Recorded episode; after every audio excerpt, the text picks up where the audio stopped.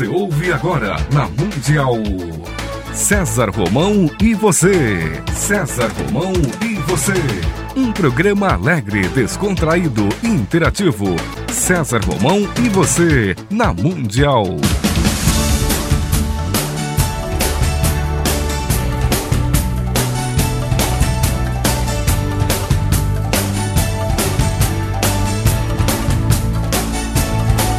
Toda a força pra vencer e o saber pra comandar. Tudo isso um dia vai chegar.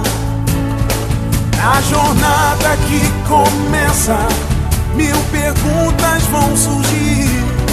Vai achar suas respostas, vai saber aonde ir. Só você vai encontrar liberdade pra viver. E um dia então será como um grande homem deve ser. Olá, tudo bem? Fique comigo que eu estarei com você aqui na sua, na minha, na nossa querida Rádio Mundial. Mesmo sem ninguém contigo, ninguém pra te guiar, mas com fé e paciência, sei que um homem vai se tornar. Só você vai encontrar liberdade pra viver. E um dia então será como um grande homem deve ser. Natal. Puxa, eu acho que não temos data mais bonita do que o Natal. E hoje eu quero falar com você sobre Natal. E para isso quero iniciar com um conto de Natal. Um conto que escrevi e que pode ser útil a você aqui, nesta data tão especial. Um conto de Natal. O cansaço pela vida chegou ao coração de Melissa. A perda de tantas emoções ao longo da vida, assim como a ingratidão das pessoas, as desavenças com a família, que tanto queria que fosse unida, fez dela uma mulher em eterna depressão, onde não mais notava o amor do marido e nem dos filhos. E se perguntava: para que viver? Era a pergunta que ela mais se fazia. De que vale a vida? Era sua busca diária e constante. O Natal já se aproximava juntamente com o Ano Novo. Mas este ano seria diferente. Ela sequer pensava em preparar sua árvore, tampouco sua casa. Ela não tinha mais o que comemorar. E na sua solidão muitas outras perguntas surgiam e outras dúvidas mais varriam sua mente. Pensava Melissa. Minha vida não vale nada, ninguém sentirá minha falta depois de alguns dias de minha morte. É sempre assim. As pessoas passam e pronto, dizia ela a si mesma. Sai então a passear de carro pelas ruas, tentando arejar sua cabeça, e vê muita gente em clima de festa, ambientes em clima de festa, e volta a se questionar. No fundo, somos todos hipócritas. Festejamos algo que acreditamos, mas não praticamos. Não temos força para deixar de praticar aquilo que combatemos. Quando passar o Natal, estas pessoas vão voltar ao seu normal, com suas individualidades, seus egoísmos e seu bater de ombros para tudo que realmente interessa nesta vida. Estou cansada de tudo isto. Natal é coisa passageira e pior ainda. Falam e enaltecem o Cristo neste dia e logo depois nem lembram as promessas que fizeram na ceia. As pessoas sempre esquecem suas promessas por terem medo e incapacidade de cumpri-las, pensou Melissa neste momento que atravessava. Já era tarde e ela sequer notou que seu carro ficou sem gasolina. Vinha se esquecendo de fazer muitas coisas corriqueiras e abastecer o seu carro foi uma delas. Sentiu que estava ainda mais certa sobre o individualismo das pessoas quando pediu ajuda e ninguém lhe deu atenção. Ficou ali com o carro parado naquele bairro escuro em meio à marginal do rio Pinheiros, olhando os suntuosos luminosos com as propagandas que assolavam o longo do muro do Jockey Clube de São Paulo. Notou a presença de alguém chegando e pensou: se fosse em outros tempos, eu já estaria apavorado. Vão me assaltar. Mas do jeito que estou, que assalta e que, sabe, podem até tirar este fardo pesado que é viver. Olhou para o lado e logo foi gritando: Atire, atire logo, não tenho nada para você roubar. Nesse exato momento, um barulho estourado aconteceu e ela se viu no chão ao lado de um homem que falava com ela. Estou morta. Consegui. Agora vou ficar em paz, pensou Melissa. Bem, minha senhora, nem sempre podemos fugir tão facilmente assim de nossa missão nessa existência. Ao nosso lado está uma criança muito ferida. Precisamos ajudá-la. Venha, tenho conhecimentos de primeiros socorros e talvez possamos salvá-la. Infelizmente, seus pais não tiveram a mesma sorte, disse o homem. Melissa então exclamou: Deus poderia tirar minha vida e dá-la a esta criança desfigurada agora em meus braços e a sua família dentro do carro. O homem exclamou: Assim seja, senhora. Ela sentiu-se um pouco estranha e logo percebeu que as pessoas envolvidas naquele acidente que ocorrera ali na sua frente enquanto estava ali eram os membros de sua própria família. Tentou tocá-las, mas parecia que ninguém a notava. Buscou o homem com quem conversou e percebeu que apenas ele podia notá-la. Perguntou a ele como podia ser isto. Ele lhe explicou, dizendo: seu pedido foi atendido. Você deu a sua vida por sua família. Mas esta é a minha família, disse Melissa ao homem. Eu sei, respondeu ele. Eles a procuravam por toda a cidade, pois hoje é véspera de Natal e todos sofriam pela sua ausência. Sofriam porque a amam, e essas pessoas todas que estão chegando ao local, também chorando, são suas amigas que largaram tudo na ceia para vir prestar suas dores aqui mesmo no local do acidente. E você sempre pensou que nenhuma delas nada sentia por você. Melissa percebeu que durante muito tempo em sua vida não soube responder com amor ao amor que recebeu das pessoas, e então disse ao homem: se Deus me desse mais uma chance, eu mudaria e jamais deixaria meus amigos, meus filhos e meu marido. Faria por eles tudo o que deixei de fazer. Daria a eles meu amor de maneira incondicional. Assim seja feito, disse o homem. Melissa então olhou para o lado e logo foi gritando: Atire, atire logo, não tenho nada para você roubar. E nesse momento, uma mão lhe tocou o rosto, dizendo: Calma, meu amor. Sou eu, seu marido. E logo depois ouviu-se um barulho estourado. Era do escapamento de um caminhão que por ali passava. Em seguida, os filhos de Melissa saíam do carro indo ao seu encontro e outros carros estacionavam e deles desciam seus amigos. Seus filhos a abraçaram e disseram: Venha, mamãe, procuramos pela senhora por toda a cidade nesta noite de Natal. Queremos mudar as nossas e a sua vida, e para isso vamos rezar e comemorar Jesus, para que juntos ele nos faça encontrar a felicidade novamente neste novo ano que se aproxima. Melissa abraça o seu marido, os seus filhos, e nota do outro lado da marginal. O homem com o qual conversou, acenando-lhe um adeus e caminhando sobre as águas do rio, desaparecendo na névoa daquela noite. Um conto de Natal. Eu espero que este conto, de alguma maneira, possa trazer a você uma reflexão sobre este dia de Natal. Uma reflexão sobre esse momento tão importante, uma reflexão sobre este que foi o maior líder de todos os tempos.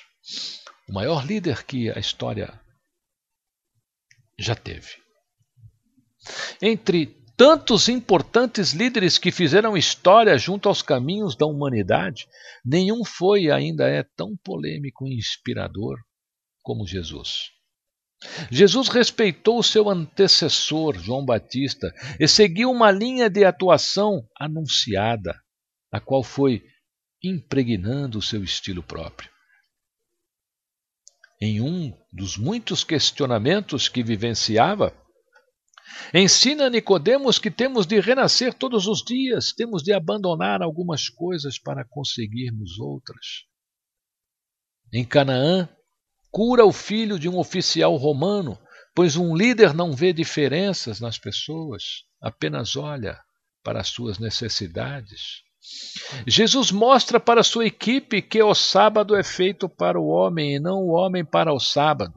As estratégias e oportunidades que aí estão são para nos servirem e não para nos escravizar, podando nossas habilidades. Lança seu código de conduta. Jesus lança seu código de conduta para toda a sua equipe e seus liderados para que possam ter um rumo em suas atividades de existência. Esse código ficou conhecido como bem-aventuranças. Todo líder precisa estabelecer um código para suprir sua ausência e ao mesmo tempo fazer-se presente. Soube conduzir a equipe entre o joio e o trigo, distinguir entre as oportunidades e as ações sem resultado algum. Nunca omitiu um sincero elogio, Jesus elogiou até a fé da mulher hemorrágica, atribuindo a ela a sua cura, e não a ele próprio. Disse ele: Filha, tua fé te salvou. Um líder não se faz salvador, ele ensina sua equipe, sua equipe a salvar-se. Jesus transforma discípulos em apóstolos. Eleva o nível daqueles que acreditaram em suas opções de existência.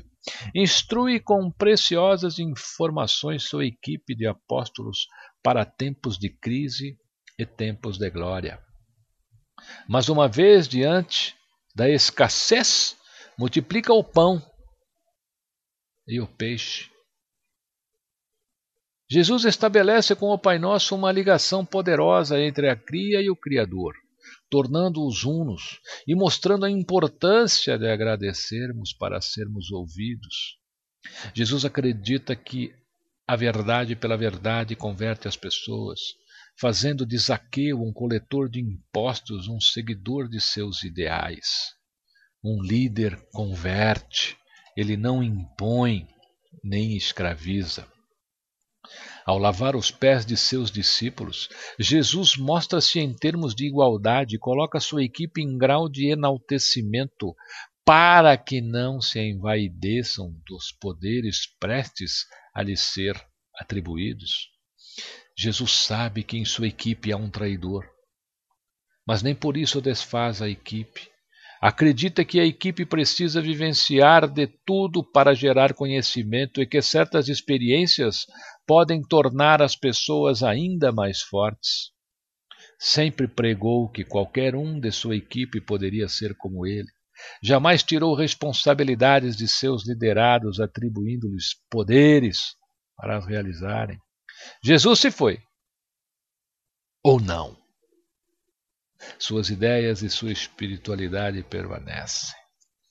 Ele irá ressuscitar todos os dias através dos tempos, pois sua gestão foi baseada no servir, e o grau de sacrifício que fez por sua equipe determinou o grau de crença de sua equipe com ele, criando assim duas gerações de gestão. Antes dele e depois dele, Jesus dividiu o tempo, Jesus dividiu a história. Hoje é dia da estrela de Belém. A estrela é um símbolo messiânico lá da casa de Davi. A estrela de Belém, ela também pode ser chamada de o Messias de Belém, sugerindo que é preciso procurar aí supernovas ou, ou conjunções estelares para explicar a chegada dos magos a Belém, um reduto da casa de Davi. Era mais uma questão de dinastia que de astronomia, e os magos sabiam aonde ir para encontrar o seu rei. Mas sempre houve um mistério envolvendo a história da saída de José e Maria de Belém, levando o menino Jesus para o Egito, a fim de escapar de Herodes, como observa Mateus. Lucas explica que Jesus nasceu em Belém, tendo sido levado para lá como membro da casa de Davi para o censo. O único censo conhecido é o de Quirino, no ano 6 depois de Cristo, depois da tomada da Judéia por Roma. Mas essa data, sempre considerada é, demasiado tardia para o nascimento de Jesus, pois os evangelhos o descrevem como um homem de cerca de 30 anos por ocasião da sua crucificação. No entanto, essas estimativas não funcionam direito, nem combinam com os dados apresentados nos evangelhos. Existe uma alternativa bastante instigante, que é a seguinte: a data usual da crucificação, ela é fornecida com o documento chamado Imprimatur do Vaticano. É uma tabela cronológica no final da Bíblia de Jerusalém, como sendo a véspera da, da Páscoa de 8 de abril de 30 depois de Cristo. O raciocínio é o seguinte: o Evangelho de João contém datações bem precisas, situando a primeira Páscoa seguinte ao batismo de Jesus em 28 depois de Cristo. João menciona mais duas Páscoas, a terceira das quais testemunha a crucificação que assim deve ter ocorrido antes da Páscoa de 30 depois de Cristo. Deu para você entender? Então, nós temos duas fontes de dados aí, além do Novo Testamento. Primeiramente, Tácito, que afirma que Cristo foi executado no reinado de Tibério pelo governador Pôncio Pilatos. Sabemos que Pilatos foi prefeito da Judéia de 26 a 36 depois de Cristo, o que nos dá um intervalo ao qual devemos ater. Em segundo lugar, embora Joséfo, o historiador Joséfo, mencione o, o, o mesmo episódio, não existe consenso quanto se as passagens aludem ao Cristo nessa época e se realmente são originais ou foram inseridas aí posteriormente pelos editores cristãos. Porém, o Evangelho de Lucas afirma que Jesus tinha cerca de 30 anos ao ser batizado por João Batista e que isso se deu após o 15º ano do reinado de Tibério, ou seja, 27 depois de Cristo. No entanto, ele foi batizado não muito antes da execução de João Batista. E o Evangelho de Mateus diz que após a morte de João, Jesus buscou refúgio no deserto talvez temendo pela própria vida. Qual a data da execução de Jesus, então? Né? Não poderia ter ocorrido em 27 depois de Cristo, pois Mateus e Marcos contam que João Batista foi preso por Herodes Antipas, devido às críticas feitas ao casamento né, com, a, com, a, com a, mulher, Herod, ela, deixa eu guardar o nome dela aqui, deixa eu lembrar, ela chamava Herodíades, isso mesmo, Herodíades, que era cunhada de Herodes, né? que foi divorciada do seu irmão. Casamento esse proibido pela lei judaica e também condenado por um dos textos do, do manuscrito do Mar Morto. Após tal crítica, João foi executado, pelo que se tem notícia. O casamento de Herodes Antipas com Herodíades aconteceu em 35 depois de Cristo. Assim, João Batista necessariamente teria sido executado em 35 depois de Cristo, o que significa que Jesus ainda estava vivo nessa data. A última Páscoa a que Pilatos assistiu foi a de 36 depois de Cristo. Tendo-se em vista que os evangelhos dizem que Jesus foi executado depois da morte de João Batista e por decisão de Pilatos. Sua crucificação deve ter ocorrido então durante a Páscoa de 36 depois de Cristo.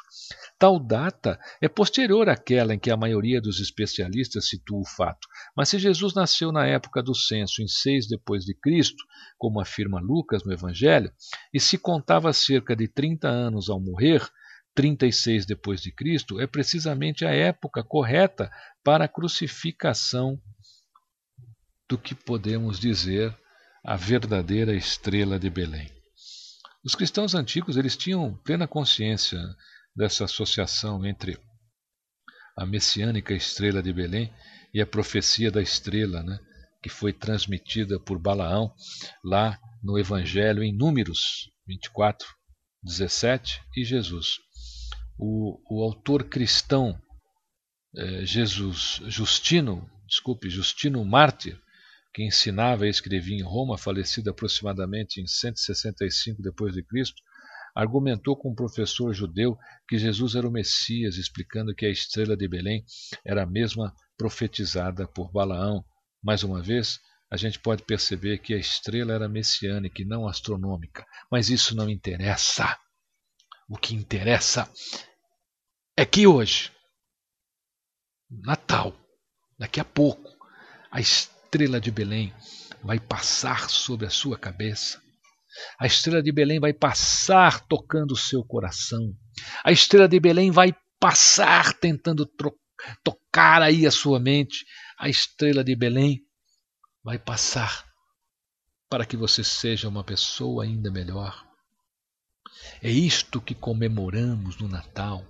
A possibilidade do Cristo tocar sua mente, a possibilidade do Cristo tocar teu coração, a possibilidade de abrandar o que te aflige, a possibilidade de fazer de Jesus o seu caminho, fazer do Cristo a sua missão, fazer de suas palavras uma missão, uma missão a ser praticada todos os dias. Eis a estrela de Belém que surge, que está chegando, que está pronta para mais uma vez tocar seu coração, dar brilho aos seus olhos e fazer de você uma pessoa mais próxima da verdade, da verdade do Cristo, da verdade da alma, da verdade da salvação. E que salvação é essa? É a salvação pelo bem, é a salvação de que todos nós temos uma oportunidade a oportunidade de dizer: Bem-vindo, Jesus. Parabéns por mais este aniversário e obrigado por estar vivo nas nossas mentes, nos nossos corações, na nossa alma e no nosso espírito. Parabéns, Jesus. Parabéns, Jesus. Parabéns, Jesus. Fique comigo, que eu estarei com você, aqui, na sua, na minha, na nossa querida Rádio Mundial. E um Feliz Natal.